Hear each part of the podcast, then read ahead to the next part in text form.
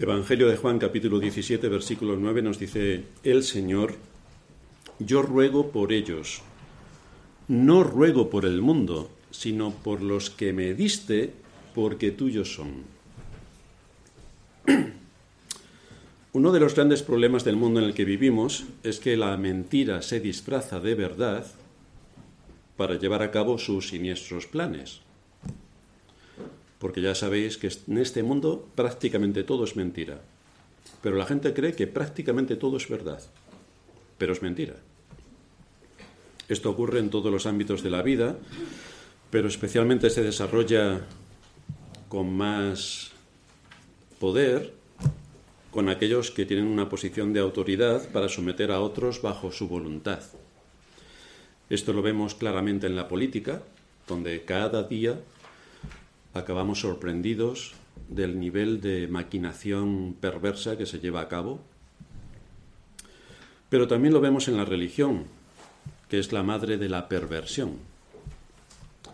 Quien a pesar, la cristiandad, a pesar de tener las sagradas escrituras en su mano, y solamente hay que abrir las escrituras y profundizar en ellas para saber todo lo que tienen que decirnos, la sustituye, sustituye la escritura por la moda social la desprecia completamente en su doctrina, porque a quién le interesa la doctrina. En muchas iglesias hablas de doctrina y le parece una palabra denominada como hereje o similar, lo cual nos sorprende bastante.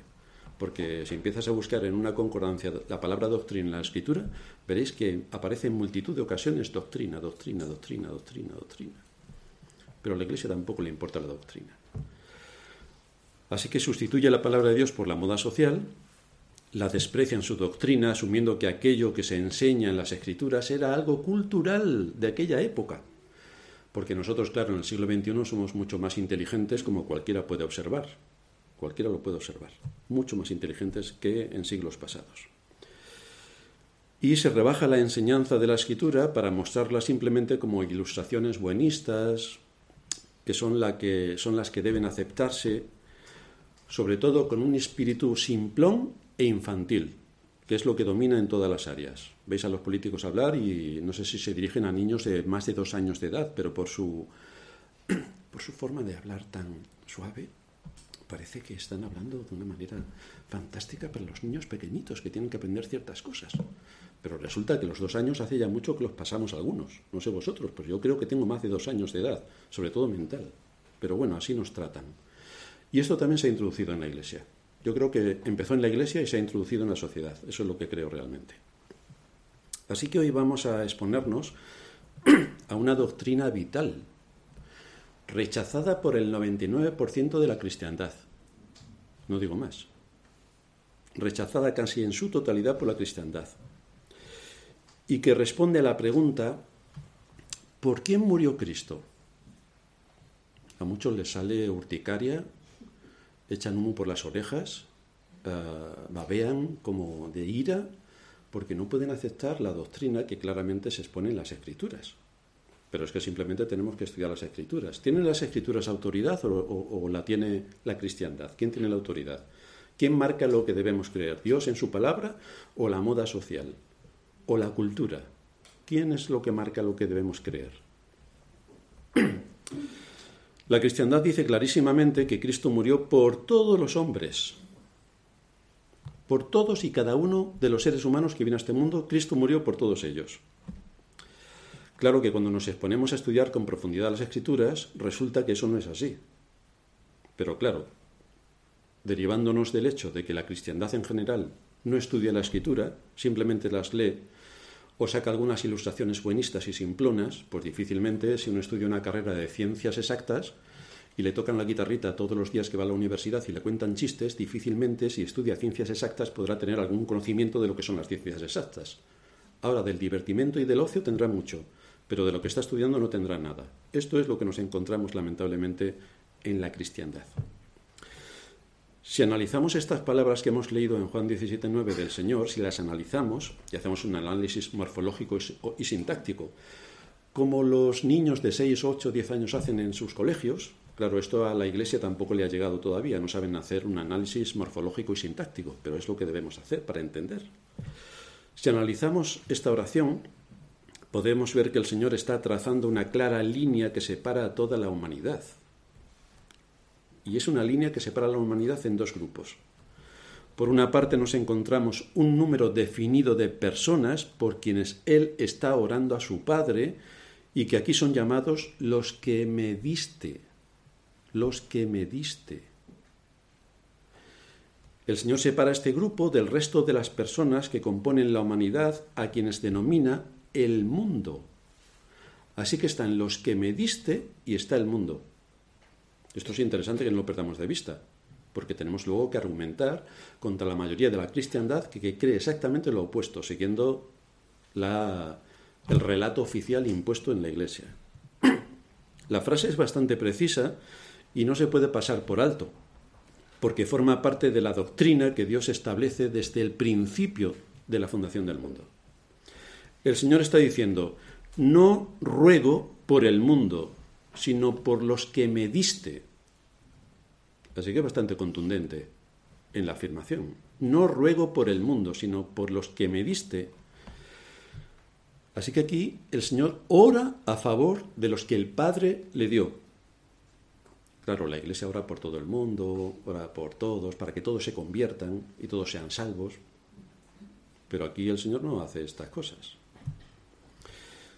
Esto nos lleva a que nos planteemos algo de bastante interés para aquellos que defienden el hecho de que Cristo murió por todo el mundo. Y entonces nos preguntamos, ¿es posible que el Señor pudiera afirmar un día, no ruego por el mundo, y al día siguiente muriera por todos los seres humanos de todo el mundo, como afirma la cristiandad, que Cristo murió por todo el mundo, ¿cómo es posible que el Señor diga, no ruego por el mundo y después al día siguiente muera por el mundo? Habrá que explicarlo. Así que hoy vamos a ver tres puntos en nuestra exposición. En primer lugar, vamos a ver la evidencia bíblica. En segundo lugar, vamos a ver la evidencia histórica y en tercer lugar vamos a ver la evidencia legal, porque todo se enmarca dentro de un cuadro legal. Claro, a la cristiandad tampoco le interesa la legalidad, porque ellos van por libre, están por encima de la ley. Pero la escritura es muy legal y Dios es justicia, es uno de sus atributos, por lo tanto todo está basado en su ley. Así que vamos a ver en primer lugar la evidencia bíblica. Ya sabemos que la cristiandad afirma que Cristo murió por todos los hombres, sin excepción. Cristo murió por todos los hombres, sin excepción. Pero cuando estudiamos, pues las mujeres también. Estamos en la iglesia, por lo tanto no tenemos que seguir el relato de los monos que nos rodean fuera. Murió por todos los hombres sin excepción. Pero cuando estudiamos las escrituras en profundidad, no es eso lo que están diciendo. No está diciendo la escritura que Cristo murió por todos los hombres sin excepción, no lo está diciendo. La propaganda católica, esto es importante que no lo perdamos de vista, porque la propaganda de la maquinaria católica es brutal, hasta tal punto que la Iglesia evangélica se cree casi todo lo de la Iglesia católica en cuanto a su propaganda, no se cree lo de las imágenes y lo del Papa, porque claro, ya es bastante evidente. Pero en cuanto a la doctrina profunda, se lo cree todo. Es decir, la propaganda de la Iglesia Católica se la cree la Iglesia Evangélica. Pues la propaganda de la Iglesia Católica y el espíritu buenista que nos invade retuercen la doctrina para hacerle decir lo que no dice. La muerte de Cristo por todos los hombres no es lo que la Biblia enseña, no.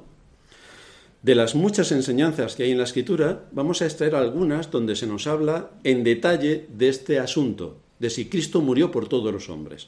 Y nos vamos en primer lugar a Mateo capítulo 1, a partir del versículo 20, donde encontramos como el ángel le anuncia algo a María.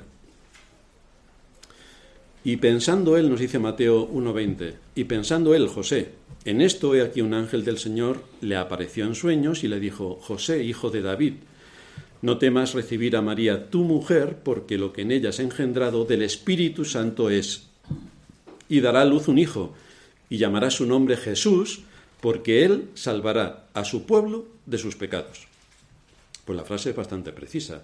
Ya en el anunciamiento de Cristo viene esta precisión que el ángel le hace a María. Una precisión muy, muy, muy determinante. Él salvará a su pueblo de sus pecados. Y esta es la primera indicación en el Nuevo Testamento de los límites de la obra expiatoria de Cristo que iba a llevar a cabo en la cruz. Estos son los límites. Él salvaría a su pueblo de sus pecados. Pablo escribe, palabra fiel y digna de ser recibida por todos, que Cristo Jesús vino al mundo para salvar, en las versiones generales dice a los pecadores, en la versión original dice a pecadores. Si dijéramos a los pecadores, podría parecer que se refiere a todos, pero si le quitamos el artículo, es que vino a salvar a pecadores, evidentemente, vino a salvar a pecadores. Este era su propósito. Pero la pregunta que sigue en vigor es, ¿fue su propósito salvar a todos los hombres sin excepción? La escritura dice que no, y se nos dan los matices cuando se anuncia el nombre que se le debe dar al ser que va a nacer, Jesús, Salvador, Jesús, Salvador, porque Él salvará a su pueblo de sus pecados. Lo que sí podemos ver es que salvaría a pecadores, y esto en la mentalidad judía, ya hemos dicho en otro sermón, que era muy importante, porque los judíos se creían que solamente ellos de todo el mundo eran los únicos elegidos para la salvación, nadie más que ellos. Y aquí el contraste y lo que rompe con la tradición judía y con lo que ellos tenían en su mente es que Cristo, es que la salvación no era solamente para los judíos, sino que esto abarcaba a los cuatro confines de la tierra.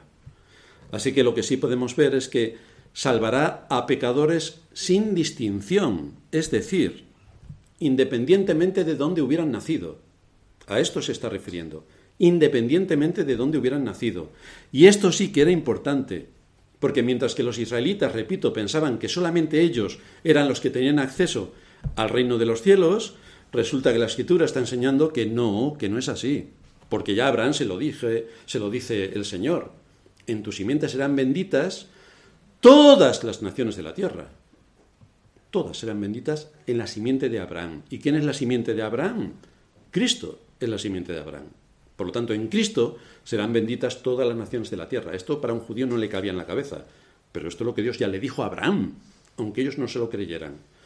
Pasa igual que con la iglesia. Ya el Señor dice que pone su vida por sus ovejas. La iglesia no se lo cree. Se cree que es para todo el mundo. Y los israelitas estaban al revés. Se creían que era para ellos solo. Pues ni uno ni otro llevan razón. Tenemos que irnos a las fuentes para saber qué es lo que están enseñando.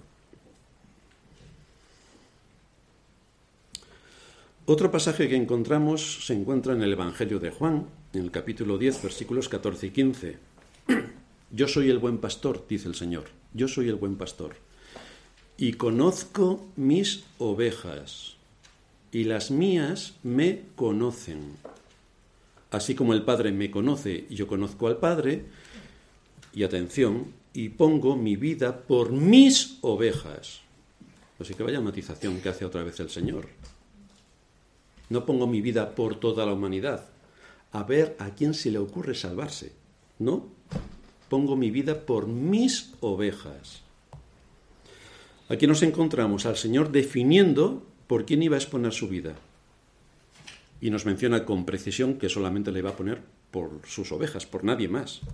Él conoce sus ovejas. Él conoce sus ovejas.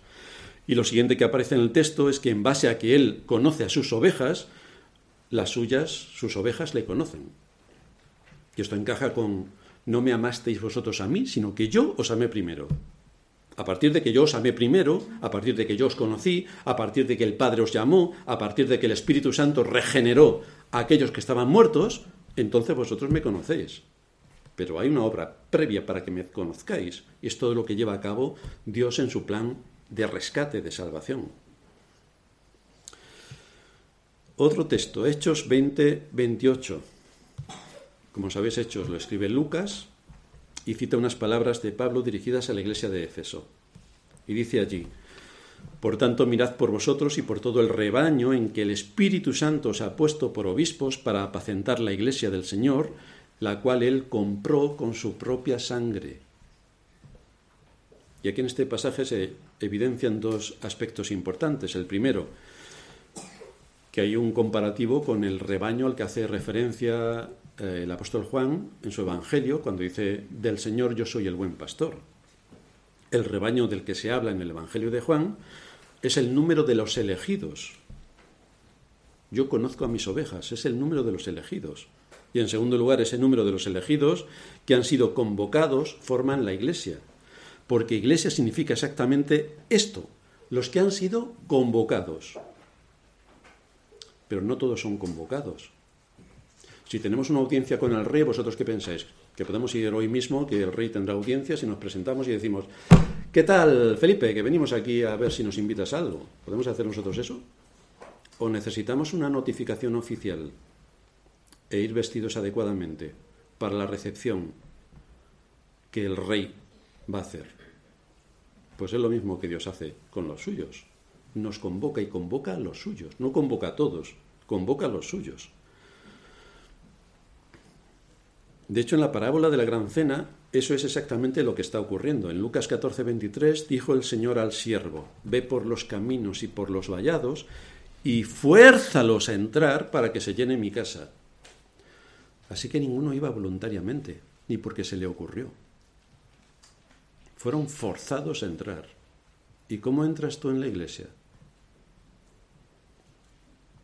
Porque Dios llama, el Espíritu Santo regenera, y Cristo muere por aquellos que Dios ha llamado y que el Espíritu Santo ha regenerado. Estos son los llamados, estos son los convocados.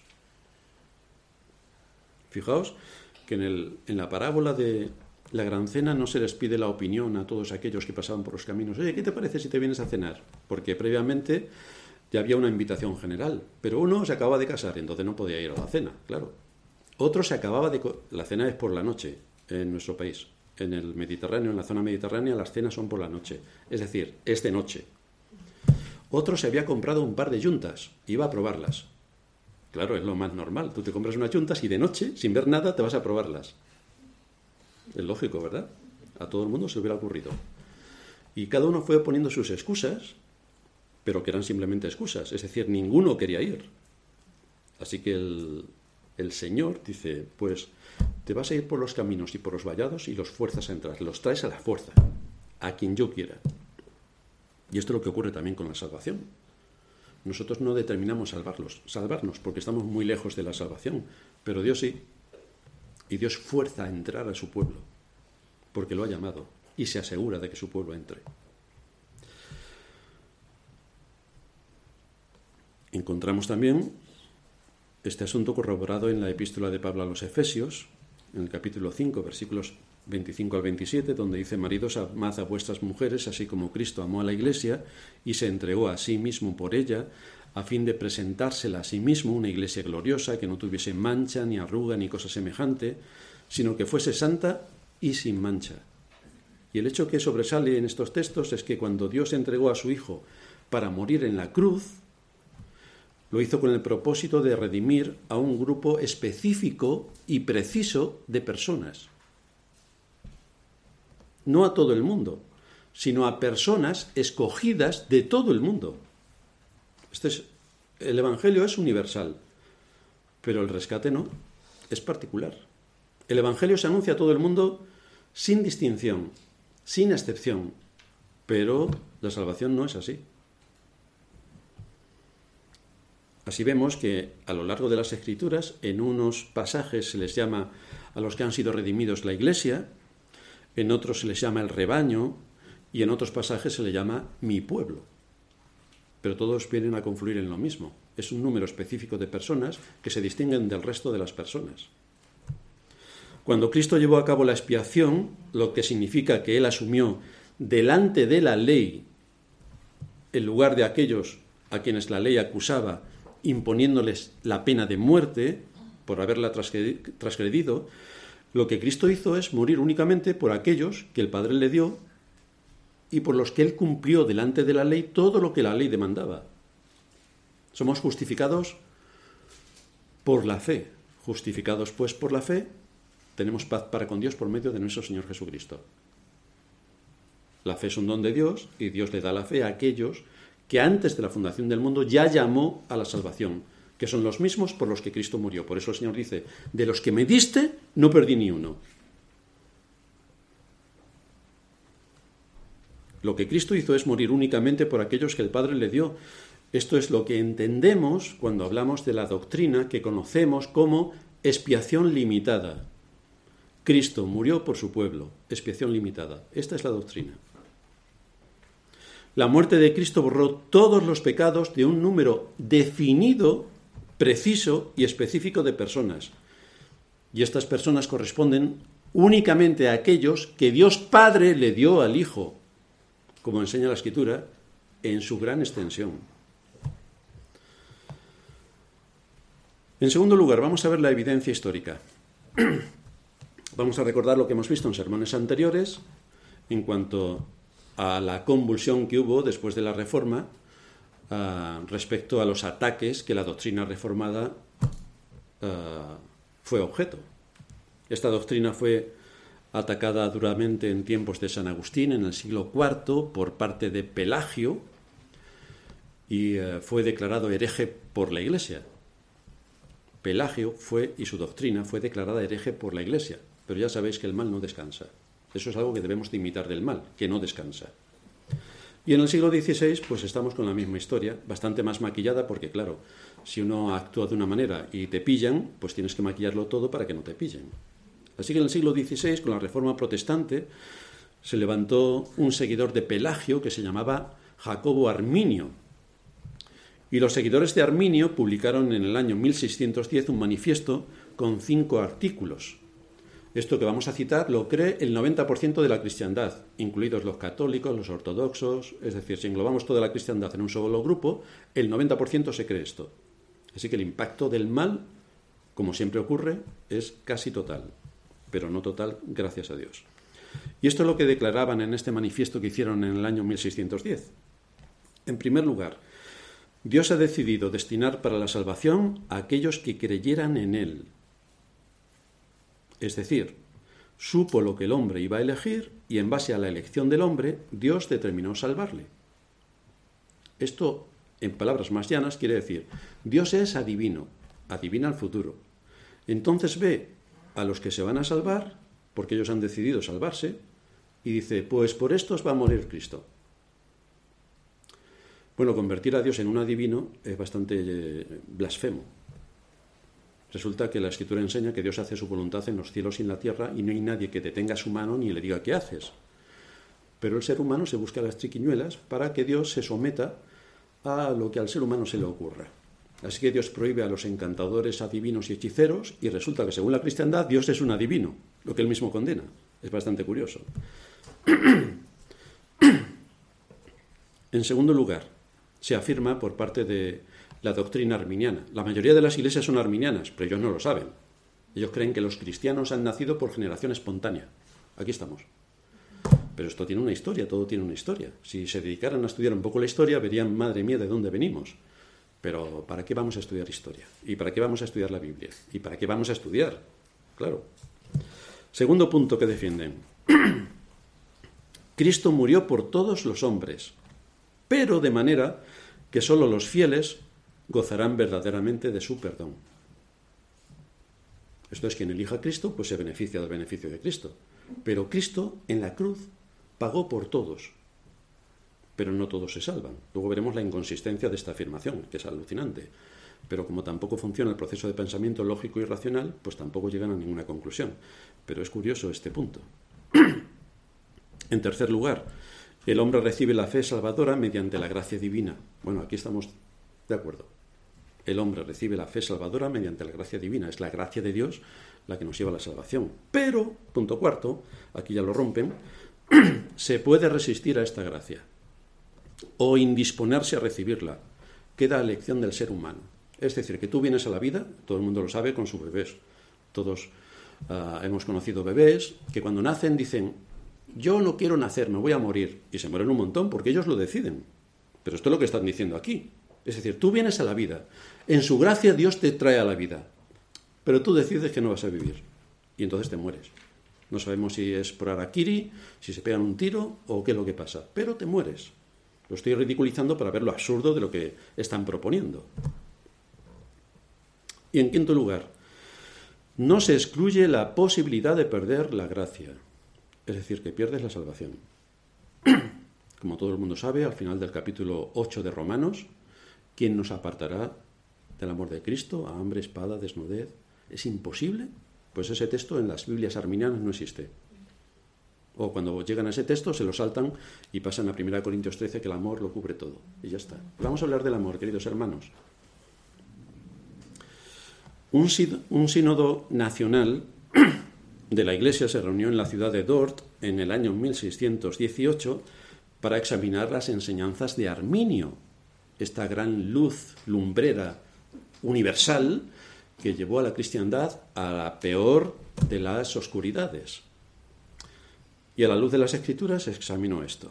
El sínodo de Dort se reunió en 154 sesiones durante siete meses y desde luego no aceptó las tesis arminianas por contradecir las escrituras y por ser un copy-pega de Pelagio, maquillado, pero era pelagiana, a quien la Iglesia en el siglo IV había declarado hereje.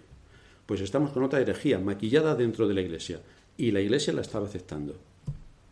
Por tanto, formuló cinco puntos, los mismos que ellos formularon, o sea, los reformados no nos hemos inventado los cinco puntos, lo inventaron los arminianos. Y como respuesta a los arminianos, los reformados expusieron sus cinco puntos que conocemos como las doctrinas de la gracia. o también se conoce como los cinco puntos calvinistas, pero Calvino no los escribió, simplemente porque era del ámbito reformador, de la reforma protestante del siglo XVI, se escribieron la contrarrespuesta a esto que estábamos exponiendo. Y es lo que también se hizo en la época de Agustín contra el pelagianismo. Curiosamente, el mundo evangélico rechaza las doctrinas calvinistas, que son las de sus padres, y da como buena la propaganda católica, que ha infectado completamente sus conciencias. Perdón.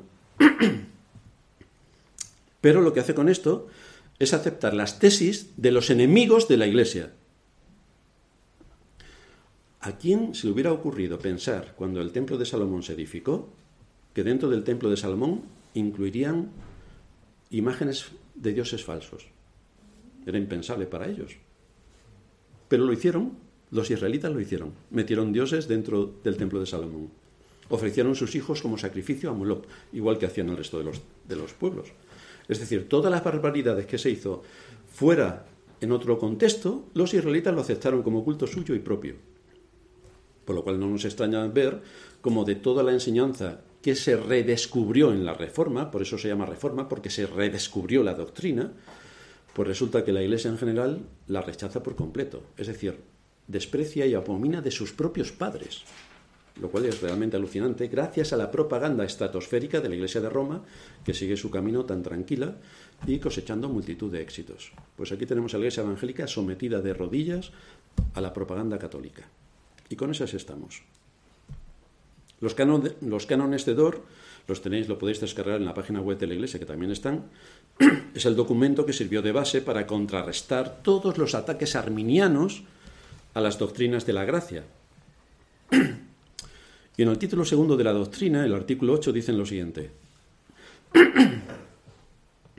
Este fue el consejo absolutamente libre, la voluntad misericordiosa y el propósito de Dios Padre, que la virtud vivificadora y salvadora de la preciosa muerte de su Hijo se extendiese a todos los predestinados para únicamente a ellos, dotados de la fe que justifica, y por esto mismo llevarlos infaliblemente a la salvación, es decir, Dios quiso que Cristo por la sangre de su cruz, salvase eficazmente de entre todos los pueblos, tribus, linajes y lenguas, a todos aquellos y únicamente a aquellos que desde la eternidad fueron recogidos para fueron escogidos para salvación y que le fueron dados a Cristo por el Padre, que los dotase de la fe, como asimismo de los otros dones salvadores del Espíritu Santo, que Cristo les adquirió por su muerte, que los limpiase por medio de su sangre de todos sus pecados, que los guardase fielmente hasta el fin, y por último, que los presentase ante sí, ante Dios Padre, sin mancha, ni arruga, ni cosa semejante.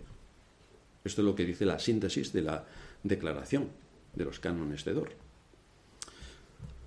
Ahora bien, hemos dicho que los reformadores dieron a esta doctrina el nombre que conocemos como expiación limitada. Pero esta doctrina, repito, no fue creada por Calvino sino que fue redescubierta de lo que enseñan las mismas escrituras. Los reformadores lo único que hicieron es estudiar las escrituras, lo único. Estudiar las escrituras, donde esta verdad se expone claramente desde el principio. Y esto es lo que podemos ver si estudiamos las escrituras, si estudiamos las escrituras. Porque esta fue la promesa dada a Abraham. Este fue el concepto que tuvieron los israelitas, de que ellos eran el pueblo elegido. ¿Cómo dice la iglesia que ellos no, que no creen en la elección? Pero los israelitas sí creían, lo tenían sumamente claro. ¿Y por qué la iglesia no lo tiene claro? ¿Por qué la iglesia reniega de la elección? ¿Por qué reniega? El problema viene cuando la cristiandad acepta esta situación de elección sobre el pueblo de Israel físico, y bueno, a todos les gustaría ser judíos, claro, pero no acepta al verdadero pueblo de Israel espiritual. No lo acepta. Para el Israel espiritual no existe la elección, sí lo existe para el pueblo físico, pero no para el pueblo espiritual. ¿Por qué razón aceptan una elección limitada sobre Israel y no aceptan una elección limitada sobre el Israel espiritual? ¿Por qué no lo hacen? Porque es de eso de lo que Pablo está hablando una y otra vez cuando abre las escrituras del Antiguo Testamento para exponernos el Nuevo. Romanos 9:6. No todos los que descienden de Israel son israelitas. Ni por ser descendiente de Abraham son todos hijos sino que en Isaac te será llamada descendencia. Esto es, dice Pablo, no los que son hijos según la carne son los hijos de Dios, sino que los que son hijos según la promesa son contados como descendientes, a los cuales también ha llamado. Pero si lo está diciendo continuamente, a los cuales también ha llamado, esto es, a nosotros, no solo de los judíos, sino también de los gentiles, que Dios ha llamado a su pueblo de entre los cuatro confines de la tierra, que no está limitado a Israel, sino de los cuatro confines de la tierra ha llamado a su pueblo. Pero no a todos los hombres sin excepción, sino a todos los hombres sin distinción. De entre todos los pueblos ha recogido a su pueblo. Sigue diciendo Pablo, como también en Oseas dice, llamaré pueblo mío al que no era mi pueblo y a la no amada, amada. Y en el lugar donde se les dijo, vosotros no sois pueblo mío, allí serán llamados hijos del Dios viviente. También Isaías clama tocante a Israel, si fuera el número de los hijos de Israel como la arena del mar, tan solo el remanente será salvo. Todos los israelitas, toda la cristiandad, todos somos salvos, todos los hijos, todos los que vienen a este mundo son salvos. No, tan solo el remanente será salvo, porque el Señor ejecutará su sentencia sobre la tierra en justicia y con prontitud, y como antes dijo Isaías, si el Señor de los ejércitos no nos hubiera dejado descendencia, como Sodoma habríamos venido a ser, y a Gomorra seríamos semejantes.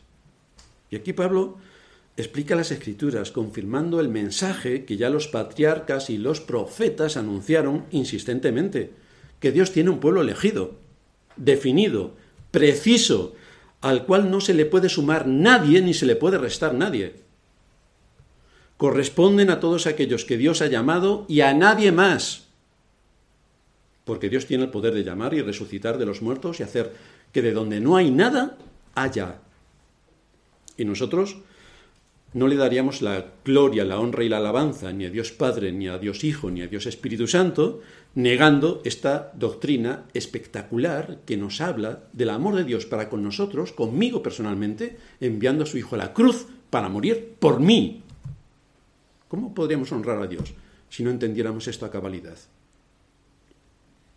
¿O a ti te parecería normal que el rey dijera, puede venir aquí todo el mundo a mi palacio? o que te escribiera una carta de su puño y letra diciéndote, tú, Miguel, Manuel, Juan, Luisa, eres convocado a una recepción oficial en el Palacio Real conmigo. ¿Cuál es el valor que le daríamos a uno u otro? Uno es general, todo el mundo, quien quiera venga, pues no voy.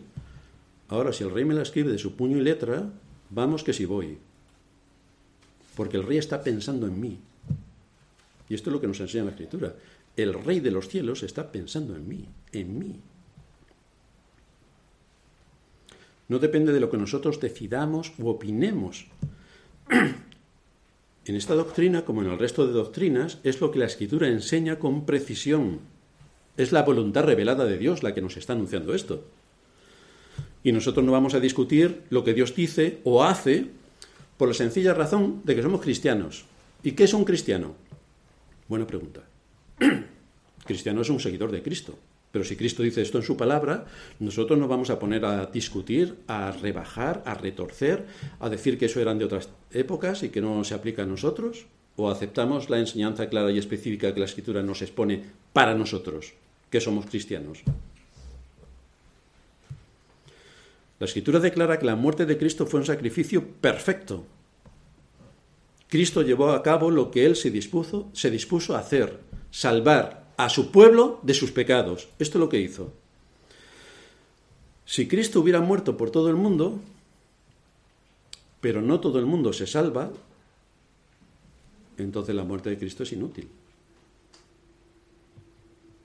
Cristo murió por gente que no se salva. Pues vaya eficacia, vaya poder, vaya autoridad, vaya dominio. Su propósito y el entregar la vida por toda la humanidad y sufrir los terrores del infierno, su alejamiento de Dios, su separación de Dios. Dios mío, Dios mío, ¿por qué me has desamparado? Por millones de personas por las cuales murió, que no le van a aceptar. Habría que preguntarse si eso tiene alguna lógica. Porque más bien es inconsistente y absurdo. La realidad es que Cristo vino para salvar a su pueblo de sus pecados, y de esto se aseguró. La realidad es que Cristo pagó el precio de su pueblo por sus pecados ante el tribunal divino y ocupó el lugar de todos aquellos que el Padre le dio, que hemos violado la ley y hemos atentado contra sus mandamientos de pensamiento, de palabra, de hecho y de omisión. Por todos esos que Dios el Padre le dio, Cristo murió y clavó en la cruz nuestros pecados, por todos esos. Ahora bien, en tercer lugar, esto tiene una evidencia legal, que es lo que vamos a ver. No olvidemos que nuestras relaciones con nuestros semejantes están basadas en disposiciones legales. Compro una casa, vendo una casa, em, cualquier transacción, voy al mercado, todo eso está bajo disposiciones legales. Todo lo que hacemos en nuestra vida está bajo disposiciones legales. Y nuestra relación con Dios, evidentemente, más aún, que es de donde toma su ejemplo la humanidad para aplicar su justicia en todos los ámbitos de la vida. Así que la justicia, como Dios es justicia, la justicia predomina. En el texto de introducción que leíamos en Isaías 51, el versículo 4, estad atentos a mí, pueblo mío, y oídme, nación mía, porque de mí saldrá la ley, y mi justicia para luz de los pueblos. Así que la justicia de Dios abarca absolutamente todo y a todas las naciones. Y Dios ejecuta su justicia sobre todo ser humano. La ley de Dios es el marco de relaciones entre Él y nosotros. Y la ley de Dios son los diez mandamientos. Los diez mandamientos. Que todo cristiano, por ser cristiano, debería conocer cuál es la ley que impera en el reino de Cristo. Ya sabemos que a los cristianos no le importa la ley, pero debería preocuparles bastante. Por los diez mandamientos seremos juzgados en todos y cada uno de los asuntos de nuestra vida, tanto por acción como por omisión, tanto por nuestras motivaciones, pensamientos, afectos y voluntad. Y solamente aquellos que han sido justificados por Cristo, es decir, solo aquellos por los que Cristo murió, pagando con su vida el rescate, son los que han sido librados de la condenación eterna a la que la ley directamente acusa. Pero si Cristo pagó por el pecado de su pueblo, su pueblo evidentemente está exento de la ley, está exento del cumplimiento, está exento de la sentencia de la ley, que es la condenación eterna. No podemos admitir el hecho de que Cristo muriera por todos los hombres porque no todos los hombres se salvan. No podemos admitir el hecho de que algunos hombres decidan no salvarse porque aquí estamos en un proceso legal. Es decir, estamos ante el tribunal divino. Se sienta el juez de toda la tierra declara que como Cristo ha muerto por todos los hombres, pues evidentemente no hay culpa para ningún hombre, porque Cristo ha pagado el precio de todos los hombres. Pero este aquí que llega alguno y dice, ¡eh! que yo no me quiero salvar. Esto lo habéis visto en, en las películas más absurdas que pueda ocurrir. O sea que tú estás delante de un tribunal que te absuelve y tú dices, no, no, no, que yo quiero pagar la pena. ¿Y quién, quién, va a hacerte que pagues la pena? Porque la policía y todo lo que depende del juzgado se someten a la ley y a la sentencia que el juez ya ha dictado. Y el juez es la máxima autoridad. Como alguien puede decir, no, no, que yo no quiero, yo quiero que me maten, que yo quiero ingresar otra vez en la cárcel, que aquí en España se vive fenomenal en la cárcel. Bueno, eres un mileurista y lo pasa fatal, pero delinques un poco, te vas a la cárcel, tienes piscina, comida, está todo reseñado, tienes que tener 200 gramos de carne en cada, en cada comida, o sea, está todo perfectamente. Entonces, vamos, puedes estudiar, puedes salir a ganarte tu dinerito, en fin, aprendes un oficio, luego escribes un libro que se puede convertir en bestseller de tus grandes hazañas delinquiendo. ¿Qué más quieres? O sea, es que tienes todo a tu favor. Ahora, si trabajas como mileurista, te espera un futuro bastante negro, pero si delinques, no. Entonces, ¿alguien podría presentarse ante un juez que ya ha dictado sentencia y rebatirle y querer que la sentencia para su caso particular no se aplicase? Porque si Cristo murió por todos los hombres y no todos los hombres se salvan, es de esto que estamos hablando. O sea que el juez, por causa de que Cristo ha muerto por todos los hombres, tiene que declarar a todos los hombres inocentes, porque Cristo ha pagado. Entonces, ¿cómo alguien puede decir, pues, pues, pues yo no quiero? Pero si el juez ya, ya ha dicho que sí, porque la deuda ya ha sido pagada por Cristo. Entonces, ¿cómo se entiende esto? ¿O es que Cristo no ha pagado la deuda? ¿O cómo funciona? Estamos en, delante de un tribunal. ¿Cómo funciona esto de los tribunales? Luego le preguntaremos a Carmen más de esto. Si yo soy acusado delante de un tribunal de algún delito grave y el juez me declara inocente, ¿bajo qué condición tengo que cumplir mi pena e ingresar en prisión si la ley no me acusa? Porque Cristo ha muerto por todos los hombres. Entonces la ley no acusa a ningún hombre porque Cristo ha muerto por todos los hombres. ¿Y entonces por qué no todos los hombres se salvan? ¿Por qué? A lo mejor es que Cristo no ha muerto por todos los hombres. A lo mejor. Habría que planteárselo como una opción.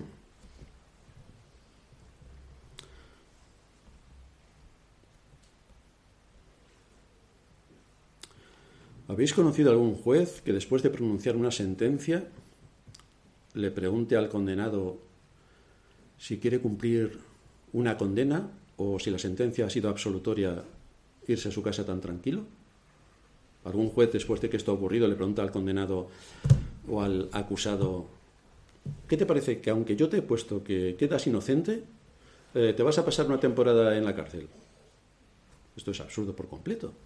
Pero esto es lo que enseña la cristiandad en su cuestión ilógica respecto a por quién murió Cristo. ¿Por quién murió Cristo? Muchos olvidan que por encima de la voluntad del acusado está el juez que es quien tiene la autoridad y la ley de su parte. Así que si esto pasa en los tribunales de justicia humanos, esto es lo que ocurre también en el Tribunal de Justicia Divino, de donde los humanos toman su ejemplo y los principios para establecer la justicia en este mundo. Si a Cristo se le han imputado los cargos que había contra mí, si la ley le ha castigado a él y ha hecho recaer sobre él toda la maldición de la ley, si con su muerte la ley ha quedado satisfecha, ¿Cuál es el cargo que queda contra aquel por quien Cristo murió? Si murió por todos los hombres, ¿cuál es el cargo contra todos los hombres? ¿Cuál es el cargo? ¿De qué se les acusa? ¿Quién acusará a los escogidos de Dios? Dice Pablo. Pero si Cristo murió por todos los hombres, ¿por qué no todos los hombres se salvan? ¿En razón de qué alguien sería condenado? No parece que tenga esto mucha consistencia, el que Cristo muriera por todos los hombres, porque entonces todos los hombres, repito, serían salvos sin excepción, ya que la culpa que todos tienen quedaría clavada en la cruz, como así nos enseña Pablo. Y el juez no tendría más remedio que declarar inocentes a todos los seres humanos, puesto que la ley ha sido satisfecha en Cristo. Sin embargo, esto no ocurre. Sin embargo, esto no ocurre. Decir que Cristo murió por alguien que finalmente es condenado, es declarar que Dios es injusto, porque va a hacer pagar a un inocente por un culpable que encima el culpable quiere seguir siendo culpable. Si Cristo pagó el precio de mi pecado sobre la cruz, entonces la culpa de mi pecado ha desaparecido. La condenación que recaía sobre mí ha sido anulada. Entonces, ¿cómo me puedo condenar? Si ya Cristo ha pagado. Pero entonces llegan los arminianos, siempre tan creativos. Sabéis que el mal es muy creativo. Cualquier día que penséis, no podemos llegar a más, estamos empezando. Pero mañana habrá otra cosa peor. Esto los políticos ya nos tienen acostumbrados y la Iglesia, vamos, les marca el camino. Llegan los arminianos y dicen que Cristo no es que muriera por todo el mundo, no, no, no, no, sino que ofrece una posibilidad para que todos los seres humanos sean salvos ofrece una posibilidad, la repesca. Pero desde luego esto es una falacia y un engaño atroz, fruto de un desconocimiento brutal de toda la legalidad, de la justicia de Dios y de su palabra. Es no tener ni la más remota idea de lo que enseña la Escritura. Pero claro, ¿cómo le vas a decir a un evangélico que es un ignorante empedernido? Se va a ofender quizá, te va a mirar con malos ojos, te va a decir, ¿y tú por ser reformado piensas que eres más listo que yo? Eso es lo primero que dicen. Pues sí, pero estudia la palabra, pero estudia. O sea, no sabes leer. Y uno que sabe leer le dice, pero tú te crees más listo que yo porque sabes leer. Pues hombre, por lo menos sé leer. A ver si aprendes. El tema aquí es cómo va a ser posible que la segunda persona de la Trinidad dejase su trono. Estamos hablando del trono celestial. La segunda persona de la Trinidad deja su trono. Se humilla no solamente para hacerse un hombre, sino para hacerse un siervo y estar entre hombres. Que no sé si lo habéis notado, pero el ser humano es apestoso por todos los sitios donde nos pillen. No hay nada más aborrecible ni nada más corrupto que el ser humano. Pues deja su trono de gloria y se mete dentro de la condición humana, se hace siervo para simplemente ofrecer una oportunidad. Una oportunidad, fijaos el perfil de aquel al que le da la oportunidad. Resulta que aquel al que le da la oportunidad está muerto espiritualmente. Muerto espiritualmente. Está corrompido hasta los tétanos. Su voluntad, sus pensamientos, sus acciones, todo en él está corrompido. Y encima está bajo el imperio de Satanás y es un esclavo sumiso al 100%. Y estando en esta condición el ser humano dice, yo me salvo, pero de, yo me salvo.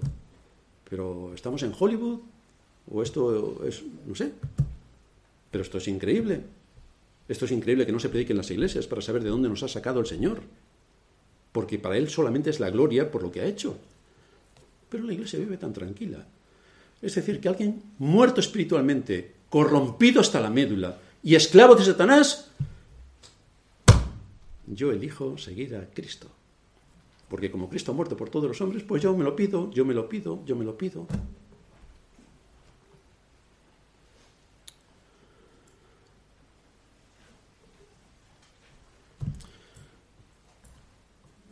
¿Algún ¿Quién ha creído en nuestro anuncio? ¿Quién ha creído en nuestro anuncio? Dice Isaías. ¿Cómo se va a ocurrir a un ser humano elegir a Cristo para ser salvo si está tan a gusto en este mundo? Piensa que aquí tiene el cielo en la tierra. Está tan contento con su vida y con todo lo que hace. No tiene leyes que le sometan. Salvo Hacienda, no tiene leyes que le sometan.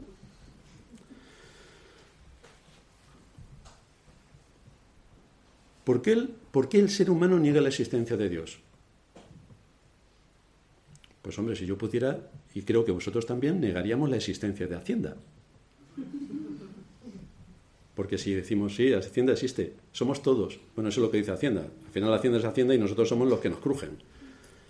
Pero esto es lo que muchos piensan de, Dios. Para hacer lo que yo quiera, me molesta Dios. Por lo tanto, ¿qué hago? Pues Dios no existe. Ya puedes hacer lo que quieras. Muy bien. Ahora, luego, luego más adelante veremos. ¿Cómo puedo justificar mis pecados? Pues Dios no existe, así que puedo hacer lo que quiera, porque no tengo ninguna ley por delante. De manera que al final haré lo que me parezca oportuno. Si la redención de Cristo fuera eficaz para todos los hombres, y tan solo uno se condenara, significaría que ha sido condenado por los mismos pecados que Cristo pagó con su vida en la cruz. Y la ley más elemental dicen que por una sola culpa no pueden pagar dos culpables. Y resulta que la iglesia cristiana dice que sí. Es decir, Cristo muere por todos los hombres y se condena a uno, así que a pesar de que Cristo ha pagado en la cruz por la culpa de esa persona, la ley le condena. Ha condenado a Cristo, que ha muerto por esa persona, y esa persona se condena porque no ha querido apropiarse de la justicia perfecta de Cristo. Pues vaya desastre. O sea que el juez ha declarado justos a todos los seres humanos en base al sacrificio de Cristo y luego resulta que un ser humano va a ser condenado porque la justicia de Cristo no se le aplica, porque él no quiere que se le aplique. Pero si ya ha sido pagada la deuda, pues la va a pagar otra vez. Esto no tiene lógica uh, legal, pero esto es lo que la Iglesia cree.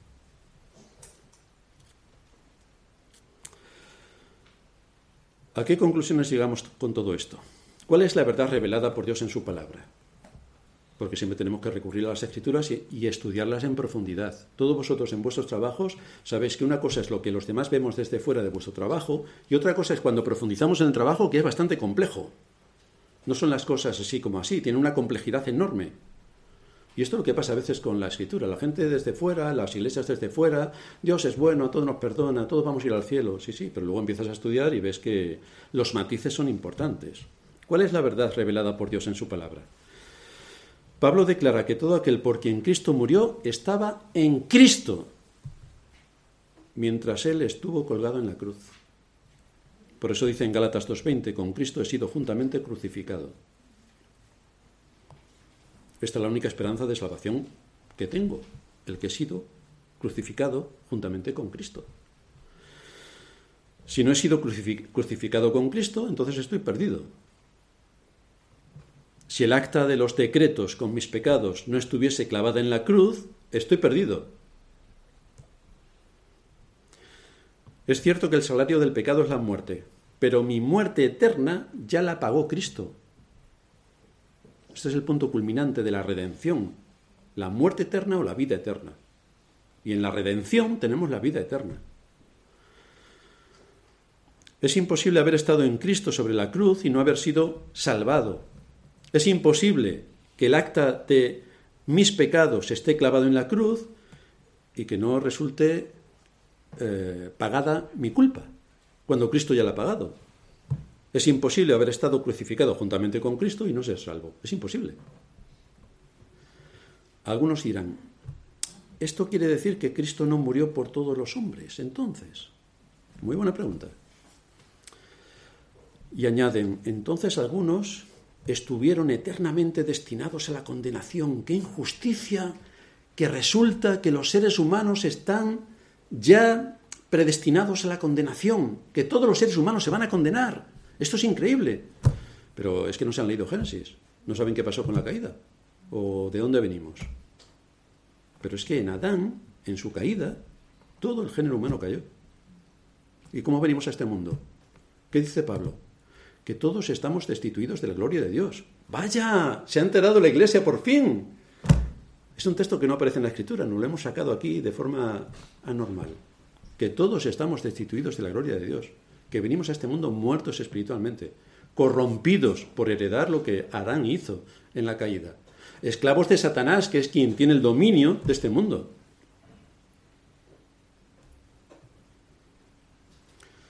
Y muchos se llevan la mano a la cabeza y no quieren entender por qué Dios condena a los hombres. ¿Por qué Dios los condena? ¿Por qué los condena con lo buenos que somos? Como todo el mundo puede saber. ¿Por qué los condena? ¿Por qué? Pero la pregunta está mal. Lo sorprendente no es por qué razón son condenados aquellos que han transgredido la ley, que somos todos, sino por qué son salvados algunos que merecen la condenación. Esta es la pregunta. ¿Por qué son salvados algunos que merecen la condenación? No porque no todos se salvan, sino porque se salvan algunos. Y aquí entramos en la gracia de Dios, en la gracia de Dios. Si yo delinco y me detiene la policía con las pruebas de mi delito y con el botín en mis manos, no es ninguna injusticia que la ley se aplique sobre mí y me vaya a la cárcel. No es ninguna injusticia. Por lo tanto, Dios es completamente justo en condenar a todo ser humano que viene a este mundo por razón de que venimos ya siendo pecadores. Nacemos siendo pecadores. Hemos heredado el pecado de nuestro primer padre, Adán. Nacemos siendo pecadores. No hay ninguna injusticia en Dios para condenar a todo el mundo sin excepción, puesto que sus criaturas han violado la ley. El asunto más impactante que nos deja eh, sorprendidos es siendo como somos, que Pablo citando el Antiguo Testamento que nos lo explica, dice que no hay justo ni aun uno, que no hay quien entienda, no hay quien entienda, no hay quien busque a Dios, nadie busca a Dios. Esto es lo que enseña la Escritura. Nadie busca a Dios.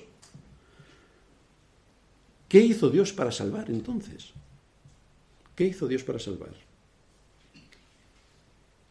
Llamar a su pueblo. Dios tomó la iniciativa y desde antes de la fundación del mundo ya escribió los nombres de todos aquellos que iban a ser salvos. Y a lo largo de la historia se desarrolla cómo Dios va llamando a hombres y mujeres de distintas tribus, naciones y lenguas. Y todos vienen a formar parte de la Iglesia. Aquellos que han sido llamados por Dios para salvación. Esto es lo realmente sorprendente. Por esa razón, como Dios entregó a Cristo aquellos por los que debía morir, y el Espíritu Santo hizo su obra de regeneración o de nuevo nacimiento en aquellos que el Padre le dio al Hijo, Pablo se pregunta, si Dios es el, que justifica, ¿quién condenará? Si Cristo murió por todo el mundo, es que ha justificado a todo el mundo, pero no todo el mundo se salva. Ahora, de los que nos salvamos, si Dios es el que justifica, ¿quién condenará? Si Cristo, que es la segunda persona de la Trinidad, ha pagado con su vida en la cruz delante de la ley por todos aquellos que el Padre le dio, ¿quién de ellos se va a perder? ¿Cómo es que la salvación se pierde? Pero si la salvación no depende de mí, depende de Cristo. Y Cristo la ha comprado con su sangre. ¿Es que se puede volver atrás el sacrificio de Cristo y hacer inútil su sacrificio porque yo me pierda? ¿O es que nunca ha sido llamado? Evidentemente. Pero todos aquellos por los que Cristo murió es imposible que se pierdan. ¿Quién va a deshacer lo que Dios, el gran juez y legislador del universo, ha determinado si él ha declarado justos en base al sacrificio de Cristo a su pueblo? ¿Quién va a llevarle la contraria? Nuestra confesión de fe, hablando de esto, dice, así como Dios ha designado a los elegidos para la gloria, de la misma manera, por el propósito libre y entero de su voluntad, ha preordenado también los medios para ello por tanto, los que son elegidos, habiendo caído en Adán, son redimidos por Cristo y en su debido tiempo son eficazmente llamados a la fe en Cristo por el Espíritu Santo. Son justificados, adoptados, santificados y guardados por su poder por medio de la fe para salvación. Esta es la obra de Dios. Del principio al final. No es nada nuestro, no es nada que aportemos. Ya sabéis que unos días nos gusta el color azul, luego pasamos al verde, luego al rojo, somos cambiantes completamente. En la salvación no porque no está en nuestra mano, está en las manos eternas de Dios, quien se dispone a salvar a su pueblo hasta el fin. Por eso nos unimos a Pablo también, cuando en Romanos 11:36 dice, porque de Él y por Él y para Él son todas las cosas, así que a Él sea la gloria. Y esto es el espíritu con el que la Iglesia debe reconocer a su gran Dios y Salvador. A Él sea la gloria, porque solo por Él y gracias a Él y por todo lo que Él ha hecho en Cristo y por su Espíritu, somos salvos. Únicamente por eso. Terminamos en oración. Padre nuestro que estás en los cielos, te damos gracias por exponernos un día más a tu palabra, poder seguir profundizando en las escrituras, poder estudiar estas doctrinas tan vitales para tu pueblo, porque ensalzan tu nombre, tu poder y tu gloria y rechazan cualquier aportación humana en el proceso de salvación. Unos miserables mortales, esclavos de Satanás, muertos espiritualmente, corrompidos por completo. Resulta que, a pesar de todo esto, tú nos llamaste por tu gracia soberana. Tú nos elegiste desde antes de la fundación del mundo no por algo que hubiera en nosotros, sino únicamente por tu misericordia y por tu gracia y en su debido tiempo enviaste a Cristo para que muriera por nuestros pecados y satisfaciera de esta manera la justicia divina. Gracias te damos por toda esta obra de salvación que encontramos en Cristo y gracias te damos permanentemente por todo lo que hemos alcanzado por medio de Él, sin merecer absolutamente nada, el reino de los cielos. Ayúdanos a pensar en esta gran doctrina que ensalza tu nombre y que nos rebaja al lugar que merecemos, que sin ser nada, hemos sido llamados por Dios Padre y hemos sido integrados en tu reino eterno. Gracias te damos por todo esto en el nombre de Cristo nuestro Señor. Amén.